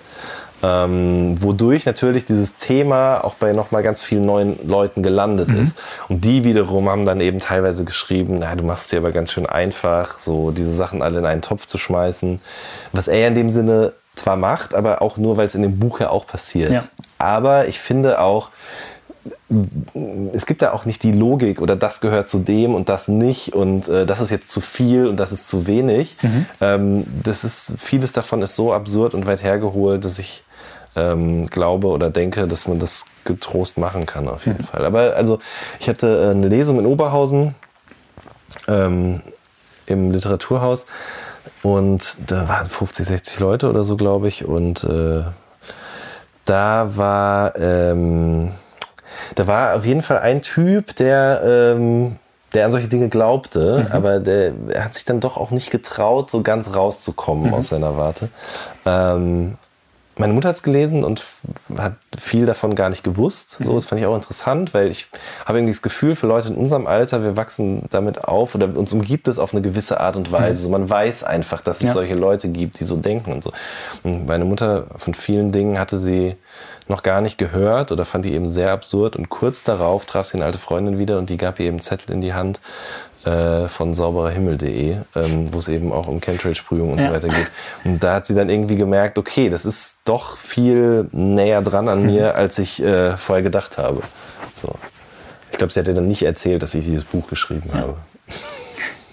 Äh, hast du das Gefühl, dass da auch auf diese ganze Verbreitung und dass das halt zumindest in unserer Generation schon viel weiter angekommen ist, zumindest vom, vom Wissen, nicht unbedingt vom Glauben, aber dass da auch das Internet irgendwie eine Rolle beispielt? Ja, mit Sicherheit. Also ähm, ich kann das jetzt nicht ko konkret nachverfolgen oder begründen, aber ich glaube halt eben, dass genauso wie ähm, äh, Leute, die sich jetzt, ja, weiß ich nicht, wie soll man das denn sagen? Also ich glaube einfach, das Internet hat die Möglichkeit, den Leuten die Möglichkeit gegeben, sich eben zusammenzufinden, weil sie gemerkt haben, sie sind nicht alleine, sondern es gibt an anderen Ecken und Enden auch Menschen, die genauso denken Ja. oder die nochmal neue Theorien haben oder einem zuarbeiten können bei den Sachen, wo man nicht weiter weiß. Genauso wie das bei Kleinigkeiten passiert, äh, also oder bei Hobbys, dass Leute sich für Tee interessieren und dann eben Gemeinsamkeiten mit anderen Leuten finden in Foren oder genau bei Rap auch so. Ne? Es, MC-Forum ist ja auch nichts anderes als ein gebündeltes in Interessengemeinschaft Ja. sozusagen, ähm, gibt es das auch bei Verschwörungstheorien und äh, klar, auf jeden Fall. Und natürlich auch im Zuge von Bildmanipulierung, Videomaterialmanipulierung und so weiter und so fort, ähm, ist es natürlich noch viel einfacher geworden, Menschen davon zu überzeugen, äh, dass das, was man da gerade erzählt, die einzige Wahrheit ist. Sorry, ich bin gerade nur kurz erschrocken. Das sah gerade so aus, als würde da nichts mehr Ja, aufnehmen. war ich vorhin auch kurz, aber schon vor einer halben Stunde. Aber da habe ich gemerkt, okay, es geht noch weiter, deswegen ist alles gut. Ähm, jetzt habe ich kurz den Faden verloren. Wir waren bei, Beim Internet und beim wie Internet. das. Ja. Ja, also es ist dann sozusagen, ähm, du hast nicht mehr den ich nenne das mal den einen Spinner im Dorf, der in irgendwas Komisches glaubt, sondern du hast irgendwie ganz viele Spinner aus verschiedenen Dörfern, die sich dann halt sozusagen vernetzen können. Mhm. Ja, genau. So eine kleine Richtig. Gemeinschaft bilden. Ja, auf jeden Fall. Ähm, der Titel der Novelle leitet sich von der sogenannten Morgellons-Krankheit ab. Mhm. Ja. Ähm, kannst du kurz erklären, was das ist? Äh, ja, also das ist quasi eine Krankheit, bei der Leute glauben, dass über Nahrung, Luft oder was auch immer sozusagen eben äh, kleine Organismen in ihren Körper gelangen. Äh, genau genommen sind es kleine fadenartige Würmer und die wiederum wachsen dann aus der Haut heraus, die wachsen auch in die Haut hinein oder was auch immer und erzeugen dadurch Juckreize. Und ähm, äh, die Leute fangen an, sich eben aufzukratzen und so weiter und so fort. Googelt das nicht, liebe Zuhörer. Also außer ihr habt, getan. ihr habt einen, außer ihr habt einen starken Magen. Ähm, genau, und äh, ich glaube, wie heißt das? Dermazotenwahn Genau, oder so? ähm, das ist also die, die schulisch-medizinische Ja. Erklärung ist eine, eine Variante des Dermazotenwahns. Genau, richtig. Also, dass, dass Leute denken, dass ihnen Würmer unter der Haut entlang krabbeln oder so. Ich glaube, man kennt es auch aus Matrix, ne? da gibt es auch, glaube Genau, ich, an ja. einer Stelle. Ähm, oder bei Akte X, glaube ich, auch. Nämlich, ich Ja, es ist so ein klassisches Thema ja, auf jeden eben. Fall. Es ist halt eben so ein, ein klassisches Thema, wie du gerade schon sagst. Ähm, und ich weiß nicht mehr, wie ich darauf gekommen bin, ehrlich gesagt. Aber ich fand das irgendwie, es hat halt irgendwie gut gepasst, so, weil oft stellt es dann eben raus, also klar, es gibt Leute, die haben eben diese Wahnvorstellungen, aber es gibt dann eben auch Leute, die wollen dann Beweise dafür gefunden haben, dass es diese Würmer gibt und fotografieren die dann auch oder filmen die und ganz oft sind es aber einfach auch Kunstfasern aus Klamotten oder Härchen oder sonst irgendwas. Genau, das hatte ich auch so ein bisschen als die, die Erklärung von, also dieser Dermazotenwahn ist irgendwie, dass du das Gefühl hast, ähm, du hast eben Würmer unter der Haut oder du fängst irgendwie an, es gibt wohl auch Ausprägungen, dass du dir vorstellst, dir fängt an Fell zu wachsen oder sowas. Und ähm, du hast dann sozusagen erst den Juckreiz und kratzt dir die Wunden auf. Und diese feuchten Wunden, wenn du dann zum Beispiel im Bett liegst, dann heften sich halt ähm, Fasern dran und dann verheilen die Wunden und dann hast du halt diese Fasern auf deiner, Ah, auf deiner ja, okay. Wundkrint irgendwie. Ja. Und dadurch kommen dann diese Bilder zustande von diesen Wunden, wo diese Würmer rauskommen, was eigentlich nur Kunstfasern sind, wie du schon gesagt hast. Das ist ähm, ja, Ja. ziemlich, ziemlich spannend, wenn auch irgendwie sehr verstörend.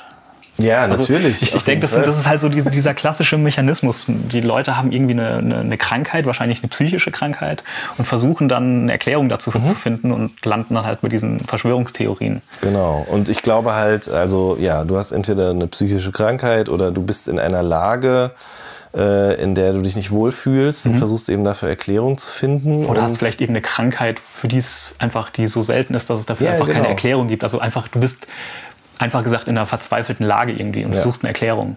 Genau, und dann äh, bietet sich das natürlich an. Dann bietet sich natürlich auch an, sozusagen zu überlegen, wo kommen diese Würmer her oder diese, diese Morgellonen. Äh, und dann sagt man eben, okay, die kommen eben aus der Luft. Und warum Ja. sind sie in der Luft? Ja, okay, alles klar. Ähm, das, die, da wird was versprüht. Und warum wird das versprüht? Das kommt von der Regierung. Aber die Regierung wird nicht von der Regierung geleitet, sondern von irgendwelchen höheren Mächten. So, und dann ja, es, es gibt auch, es, man könnte das Ganze jetzt auch ganz anders äh, verargumentieren, in Ja. eine ganz andere Richtung, die quasi nicht, nicht äh, zu Menschen, sondern zu Eidechsen führt oder Mhm.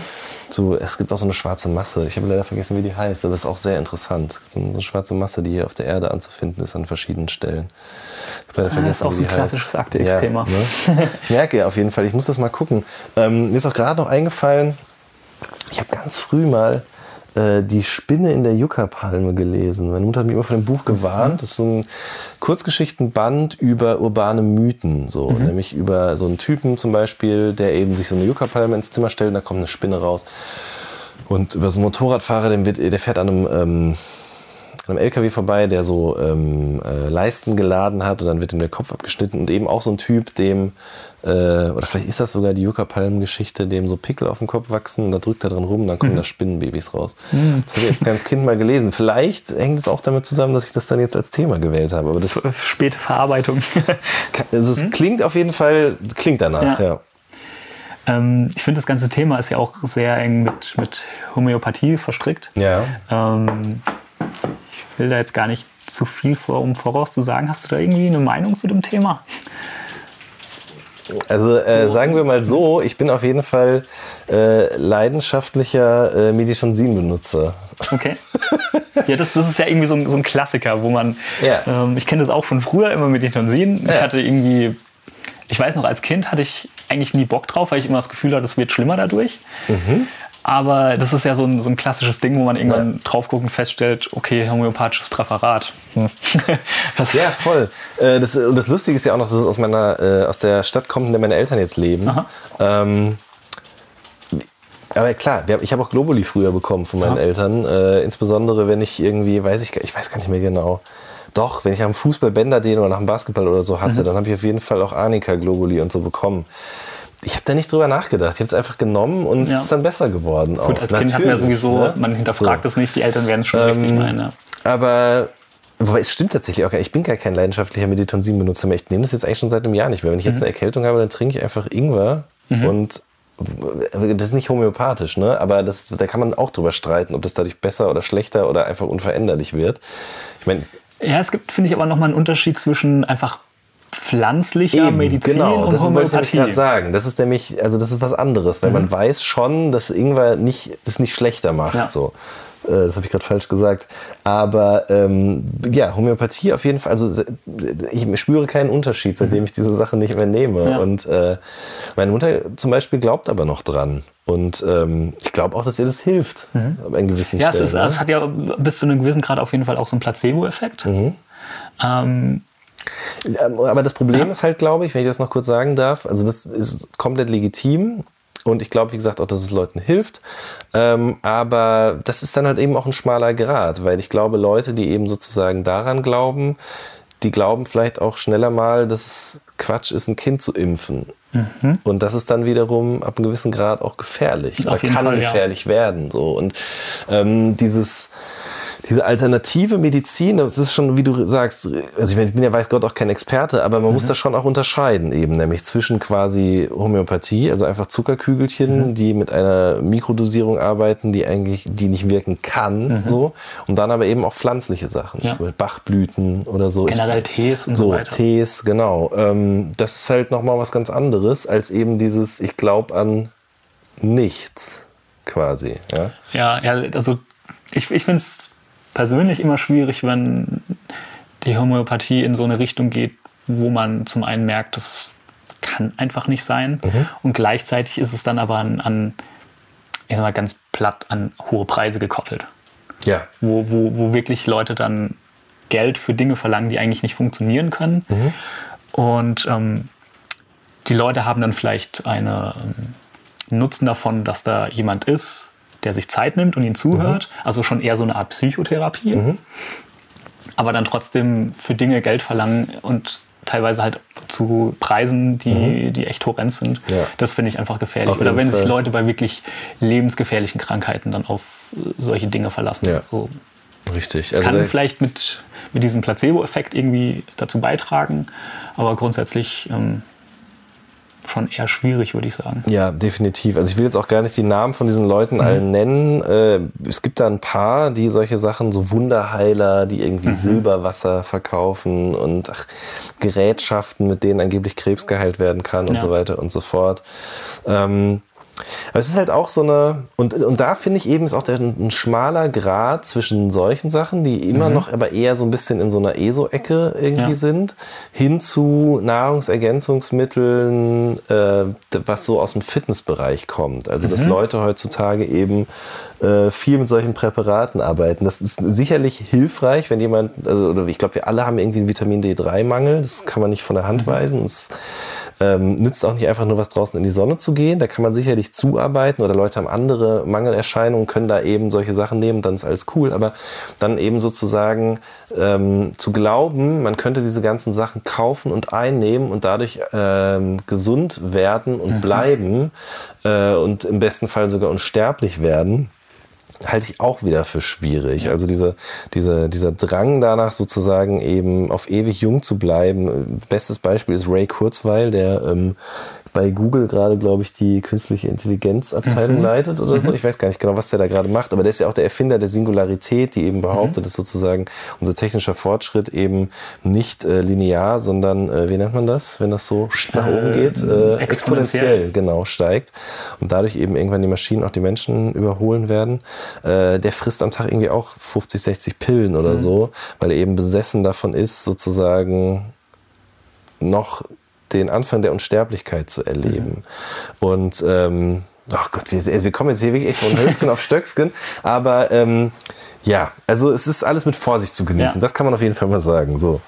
Ich denke, so, so ein bisschen hat das ja auch jeder in sich. So, was weiß ich, wenn man grüner Tee zum Beispiel. Mhm. Ja, klar. Da kann man irgendwie dran glauben. Man kann es auch einfach nur sagen, es schmeckt mir und ich habe was davon. Aber so ein bisschen hat das ja auch jeder. So. Mhm. Ja, ja, ich denke, man muss einfach nur aufpassen, dass es nicht in ein, dass man sich nicht damit selber gefährdet und dass Ja, man sich vielleicht nicht richtig. damit in den Ruin kauft oder so. Ja, genau, auf jeden Fall. Richtig. Ähm, die Novelle beginnt mit einem Zitat. Mhm. Ja. Und zwar, ähm, ich denke wie die meisten und rede wie die wenigsten. Ja. Das ist von dem Track ähm, Spiritual Combat von Roy Marquis zusammen mit äh, Profan 78. Ja. Ähm, warum hast du denn diese Zeile gewählt als Einleitung zu dieser Novelle und ähm, was bedeutet die denn für dich, beziehungsweise die ganze Musik von den beiden Künstlern? Ähm, also ich habe die Zeile gewählt. Ich wollte definitiv mit einem Profan 78 Zitat beginnen, weil ähm, ich den für immer noch für einen der in, interessantesten Künstler, die Deutschrap je hervorgebracht hat, halte. Ähm, und den aber gleichzeitig auch so ein Mysterium umgibt. So, der hat sehr wenige Songs nur veröffentlicht und danach nie wieder irgendwas. Der, man weiß gar nicht, was der heutzutage macht. Der kommt aus Dortmund, also aus einer Stadt, die meiner Geburtsstadt recht nahe ist. Ähm, und tatsächlich, also er war auch, leidet auch unter Depressionen, soweit ich weiß, oder litt. Und ähm, ich habe irgendwie beim Schreiben immer wieder an ihn denken müssen, weil ich irgendwie fand, die Art von Musik, die er gemacht hat, passt ganz gut zu dieser, zu dem, zu, zu dem ganzen Vibe von diesem Buch sozusagen. Und ähm, dann war mir irgendwann klar, dass ich dem Ganzen gerne ein Zitat von ihm voranstellen will. Es war jetzt nicht so, dass das Zitat sozusagen die Geschichte geschrieben hat. Das gibt's ja auch, auf jeden Ja. Fall. Ich habe neulich einen Film gesehen, in Mannheim Ser heißt der. Das ist ein türkisch-kurdischer Film, der zum Beispiel eben geschrieben worden ist aufgrund einer Liedzeile. So. Und äh, so war es jetzt hier nicht, aber ähm, genau, und dann habe ich halt tatsächlich so ein bisschen, muss man auch sagen, ich habe dann einfach geguckt, welche Zeile könnte gut passen. Und dieses, ich denke, wie die meisten. Nee, worum geht's? Nee, Ähm, ich, guck, ich weiß schon denke gar wie die meisten und rede wie die wenigsten. Ja, genau, richtig. Das passte dann irgendwie ganz gut, weil ich finde, dass das so ein bisschen ähm, so Noah in seiner Paranoia bekräftigt, sozusagen. Dass er am Ende glaubt, das Richtige zu tun, aber einer der wenigen ist, der sozusagen eben das laut ausspricht, wohingegen alle anderen sozusagen in die falsche Richtung rennen. So, da passte es ganz gut. Und Roy Marquis ist halt äh, in meinen Augen einer der besten deutschen Produzenten seit jeher und ähm, der sehr lange in der Frankfurter Hip-Hop-Szene verwurzelt ist schon ähm, und sehr extrem gute Produktionsalben gemacht hat oder Produzentenalben. Ming, ähm, Samsara zum Beispiel, der auch vor allen Dingen, glaube ich, auch ein wichtiges Bindeglied war, der sozusagen Frankfurt mit dem Rest der Republik zusammengebracht hat, der ganz früh schon so Sachen wie Sezai, Chaka und äh, Azad und so weiter eben äh, unterstützt hat, gleichzeitig aber eben auch mit Leuten wie Dendemann auf einem Album gebracht hat und so. Und das ist schon ähm, sehr ein wichtiger Verdienst, meiner Meinung nach. Gleichzeitig eben auch ein ähm, Mensch, der sich viel mit äh, Spiritualität auseinandergesetzt hat, der heutzutage äh, Tai Chi-Lehrer ist. Und, Macht ja äh, gar keine Musik mehr, glaube ich. Nee. Der hat irgendwann mal seine letzten Beats jemandem überlassen und ähm, da seitdem macht er Ja. nichts mehr. Nee. Auch eigentlich ziemlich spannend. Ja. Ähm, Ich werde ihn bald zum Interview treffen, glücklicherweise, ja. Ich freue mich schon sehr drauf. Das wird natürlich interessant. Bin, Ja. bin, bin ich sehr gespannt drauf. Ähm, du hast auch vorhin schon erwähnt, dass ähm, Casper auf dem neuen Album Lang lebe der Tod äh, Mhm. einen Track gemacht hat, der wie das Buch heißt und auch das Thema aufgreift. Ähm, was war denn deine Reaktion, als du von dem Track erfahren hast? Oder wie, wie hast du denn überhaupt davon erfahren? Ähm, ich habe mich natürlich krass gefreut, wobei man sagen muss, das war so in mehreren Etappen. Irgendwie, ähm, also er schrieb mir irgendwann und meinte, ich habe es gelesen, ich finde es mega geil. Da habe ich mich natürlich super gefreut. Ähm, er wollte eigentlich auch kommen zur Lesung, also zur Premierenlesung, aber das war kurz vor Abgabe vom Album, deswegen Okay. hat es alles nicht hingehauen. erste oder zweite Abgabe? Zweite. ähm, genau, wie war das denn nochmal? Nee, das fing ja schon viel früher an. Genau, er hat das äh, gelesen und hat mir das geschrieben. Da habe ich mich natürlich sehr gefreut. Und äh, einen Tag später schrieb er, dass er einen Song geschrieben hat, der sozusagen auf dem Buch basiert. Und ähm, ein paar Tage später schrieb er dann, oder wir telefonierten und er erzählte mir, dass er äh, jetzt auch sogar tatsächlich den Song sogar schon aufgenommen hat. Mhm. Und ähm, dann hat er mir den auch geschickt und das war im Grunde auch der Song, so wie er jetzt auf dem Album gelandet ist. Und ich fand es natürlich mega krass. Gleichzeitig bin ich aber auch lange genug jetzt dabei, um zu wissen, dass bloß weil er diesen Song geschrieben hat und der auch aufgenommen wurde, das noch lange nicht heißt, dass er auf diesem Album landet am Ende. Ne? Mhm. Also entweder weil er selber am Ende sagt, okay, der passt nicht ins Konzept, mhm. oder weil das Management sagt, okay, nimm den lieber runter, nimm den drauf. Das ist halt jetzt nicht dezidiert bei ihm so, sondern generell einfach so ein Album entsteht ja nicht und da kommt dann einfach alles sofort drauf, sondern man überlegt sich das noch so ein bisschen. Dementsprechend war ich immer sehr vorsichtig. Mhm. Und ähm, aber irgendwann äh, meinte er dann, ja, yeah, der ist auf jeden Fall drauf jetzt. Aber ich wusste auch immer noch nicht, wie der heißt. Und dann habe ich tatsächlich das erste Mal die Tracklist gesehen, die hat er mir vorher nicht gezeigt. Mhm. Und ähm, da stand es dann, dass der Song halt heißt wie das Buch. Und das habe ich, also ist schon eine extreme Ehre, weil das ja. hätte, ich meine, klar, wir sind befreundet und so weiter und so fort, aber das hätte er halt nicht machen müssen. Aber er hat es getan und ähm, hat dann eben auch in Interviews später über, das, äh, über den Song und über das Buch geredet. Und das ist natürlich ein krasser Multiplikator ja. auf jeden Fall für so ein Büchlein, was eher in einem kleinen Verlag erschienen ja. ist. Und äh, ja, das habe ich extrem gefreut, klar. Cool. Äh, nur wenn wir gerade bei Hip-Hop sind, ja. wie passend. ähm, ich finde, in Rap wird sich ja auch sehr, sehr oft mit Verschwörungstheorien ja. beschäftigt. Leider nicht oft nicht so aufgeklärt, wie Casper das getan hat. Mhm. Ähm, also es gibt unglaublich viel Rap über die verschiedenen Verschwörungstheorien, die, die Flatline, Flat Earth Rapper, mhm. äh, Illuminaten, ja. äh, Theorien um 9-11, Rothschild-Theorie, Echsenmenschen. Mhm bis hin zu irgendwelchen Verschwörungstheorien von, von Künstlern, die meinen, dass sich Musikindustrie, Fans und Journalisten gegen sie verschworen haben. Mhm, mhm. Ähm, oder teilweise auch irgendwie Mythenbildung, wie die ganzen Sachen um Tupac oder sowas. Mhm, mhm, ähm, warum denkst du, ist ähm, Rap so ein großer Magnet für so Verschwörungstheorien? Gute Frage. Ich weiß, also ja, es ist omnipräsent so, ne? Also mhm. sowohl international als auch national. Ähm kann ich dir nicht sagen. Ich glaube, es ist am Ende des Tages genauso wie mit, wie mit, mit Sexismus oder Rassismus auch. So, Rap ist, spiegelt quasi die Gesellschaft wieder mhm. in Form von Fans, aber auch in Form von Künstlern. Und äh, dementsprechend haben eben auch diese Sachen einen Platz da. Leider, mhm. weil eben, wie du gerade schon gesagt hast, sich natürlich nicht ähm, in den meisten Fällen nicht kritisch damit auseinandergesetzt wird, sondern im Gegenteil, es werden eher auch in den Songs Sachen erzählt, die Kids vielleicht noch gar nicht wissen mhm. und die dann eben über solche Songs anfangen, äh, an solche Dinge zu glauben. So, mhm. Wenn ein Kollege zum Beispiel über äh, solche Dinge spricht in seinen Liedern und dann Leute in den Kommentaren drunter schreiben, krass, äh, ich muss den Song morgen unbedingt meinem Geschichtslehrer zeigen, ja. wenn das alles so stimmt. Und dabei ist es ja ein fiktionaler Song, ja. ja. den er aber natürlich mit solchen echten Theorien vermischt. Und ich halte es dann schon für gefährlich mhm. auf jeden Fall. Weil das eben zum einen, jetzt fängt es ja an zu hageln. Ich hoffe, die äh, Fensterscheiben halten stand. Bisher gab es keine Probleme. Sehr gut. Meine Güte. Ich hoffe, ähm, man wird es nicht zu laut hören. Ja, es wird schon passen.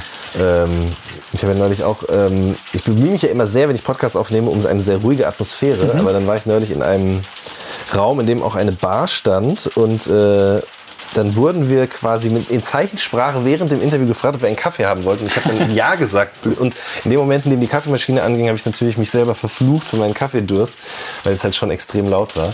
Aber ich glaube, ähm, das ist ja auch das Schöne an Podcasts, dass die ähm, so eine natürliche Atmosphäre, sind wir wieder bei Realismus, haben, dass man auch mal aus dem Gespräch kommt oder dass man auch mal das Hageln hört oder genau. jemand aus dem Raum geht oder reingeht oder das Telefon klingelt. Weil sonst wird es auch immer schnell so ein trockenes Radio-Feature, in dem so ein alter genau. Mann ganz ernst schmatzt schmatzt und das irgendwie. Das, das, das ja. ist genau das, was ich an Podcasts auch so spannend Eben. finde. Da, da, sind Leute, die haben vielleicht gar keine Ahnung von Radio und Richtig. machen einfach mal drauf los. Ich kriege auch wieder immer öfter, oder das ist immer öfter, aber hin und wieder kriege ich auch Nachrichten, denen heißt es dann immer, äh, du machst immer so oft, mhm.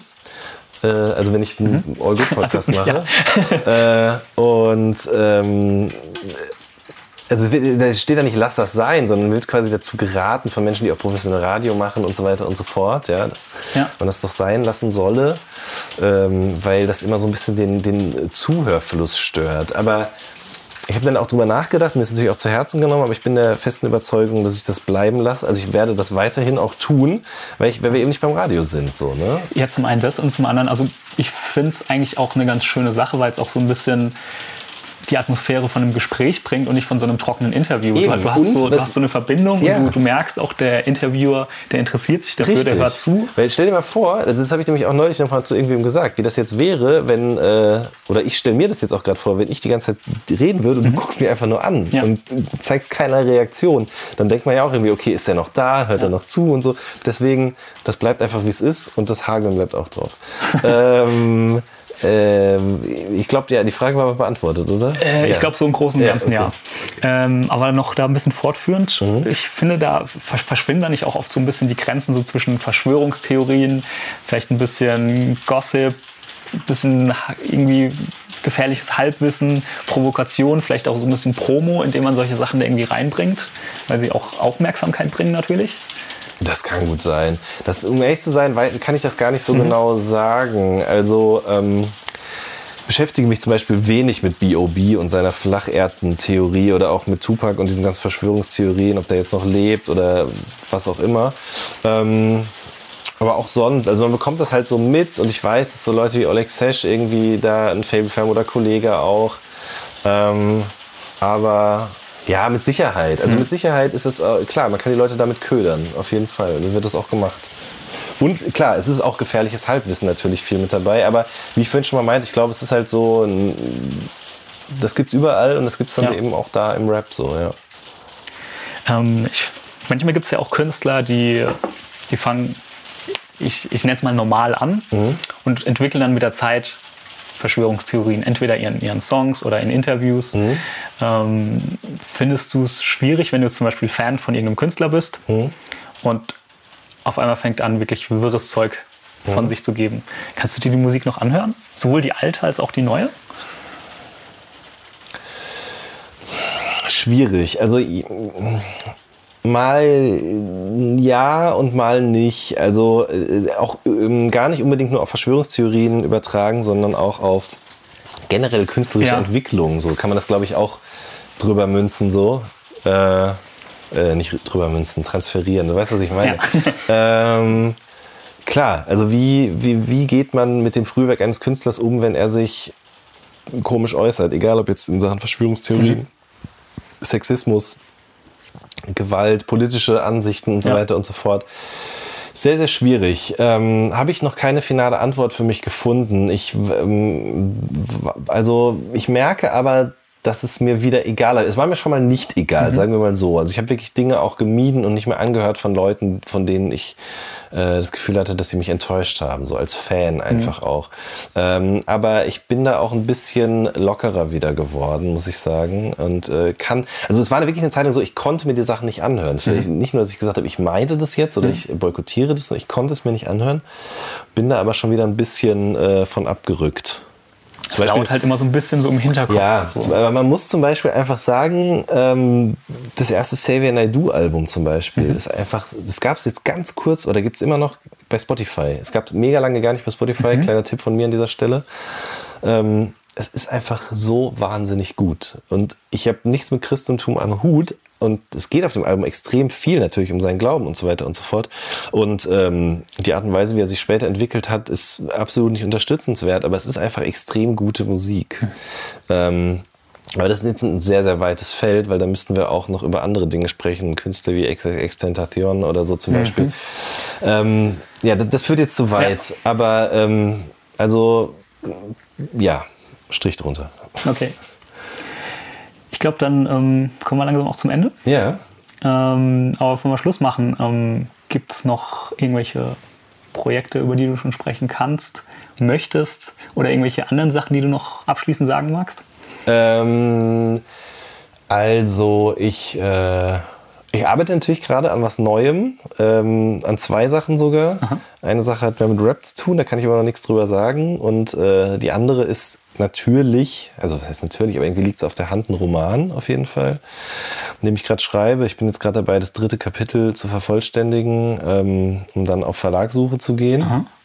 Ähm, es ist eine Geschichte, in der es weniger um Verschwörungstheorien geht, aber es ist auch eine Geschichte, die ähm, in einem ähnlichen Milieu angesiedelt mhm. ist auf jeden Fall. Also ich kann schon, so viel kann man glaube ich schon verraten. Es geht auf jeden Fall es wird viel um äh, Selbstoptimierung gehen und um äh, das neurechte Milieu. So, mhm. das, das, das mag ich jetzt schon an dieser Stelle verraten.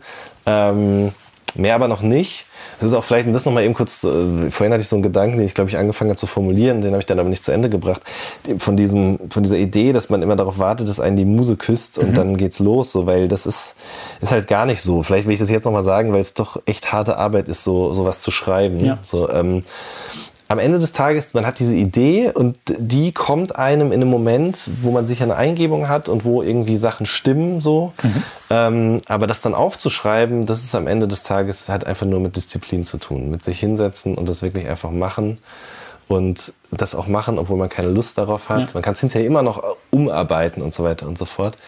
Ähm, und das merke ich jetzt gerade wieder sehr deutlich, wo ich so bei Seite 35 von 45 bin. Äh, und, ähm, also es ist einfach Arbeit. Es ist einfach Arbeit, mhm. ja. Und äh, genauso wie auch ein journalistischer Text Arbeit ist, aber das ist halt alles immer so begrenzt. Ja? Mhm. Also man hat eine Deadline, man hat irgendwie eine Zeichenzahl, man hat ein Thema und es gibt eigentlich im Grunde kann man überhaupt nichts falsch machen oder man kann das gar nicht so mhm. lange aufschieben, weil es muss einfach dann fertig sein und es muss darum gehen und fertig ist.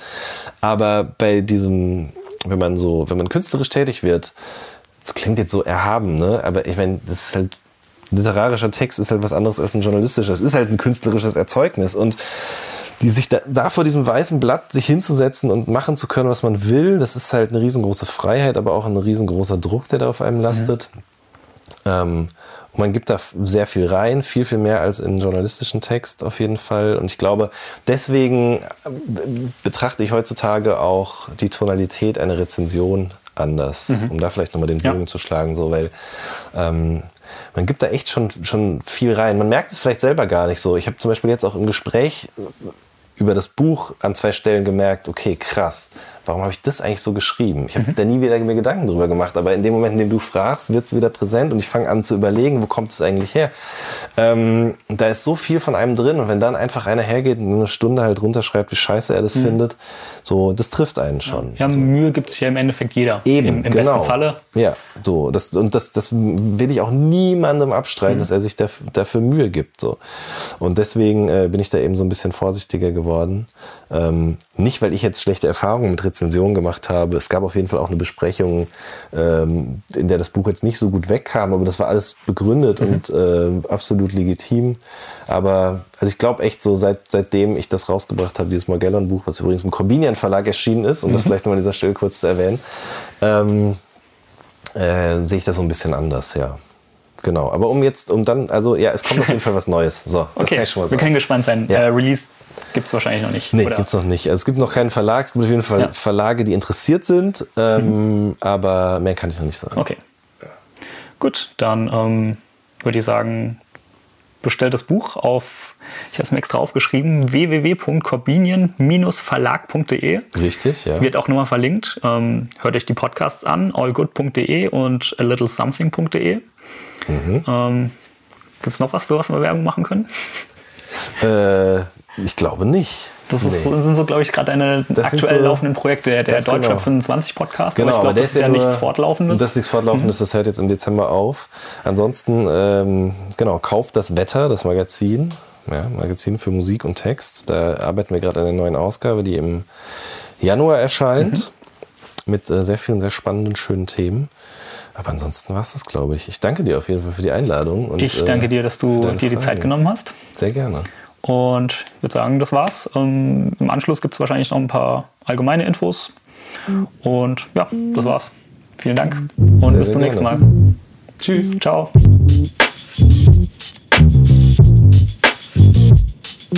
So, das war das Interview mit Jan Wehn und Folge 3 des All I See is Blinken Lights Podcast. Diesmal nicht über Beats, aber über sehr spannende andere Themen, wie ich finde. Ich hoffe, ihr hattet viel Spaß beim Hören. Wenn euch die Folge gefallen hat, freue ich mich natürlich wie immer über Bewertungen, Kommentare und Nachrichten.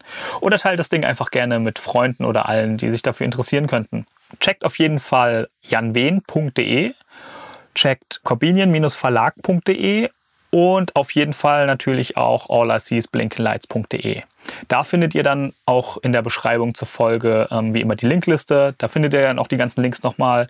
Ähm, ihr findet die Links zur Folge, zu Jan Wehn, zu allen Social Media Links und so weiter. Checkt das einfach aus und ich würde sagen, das war's soweit. Und ja, bis zum nächsten Mal. Macht's gut. Ciao.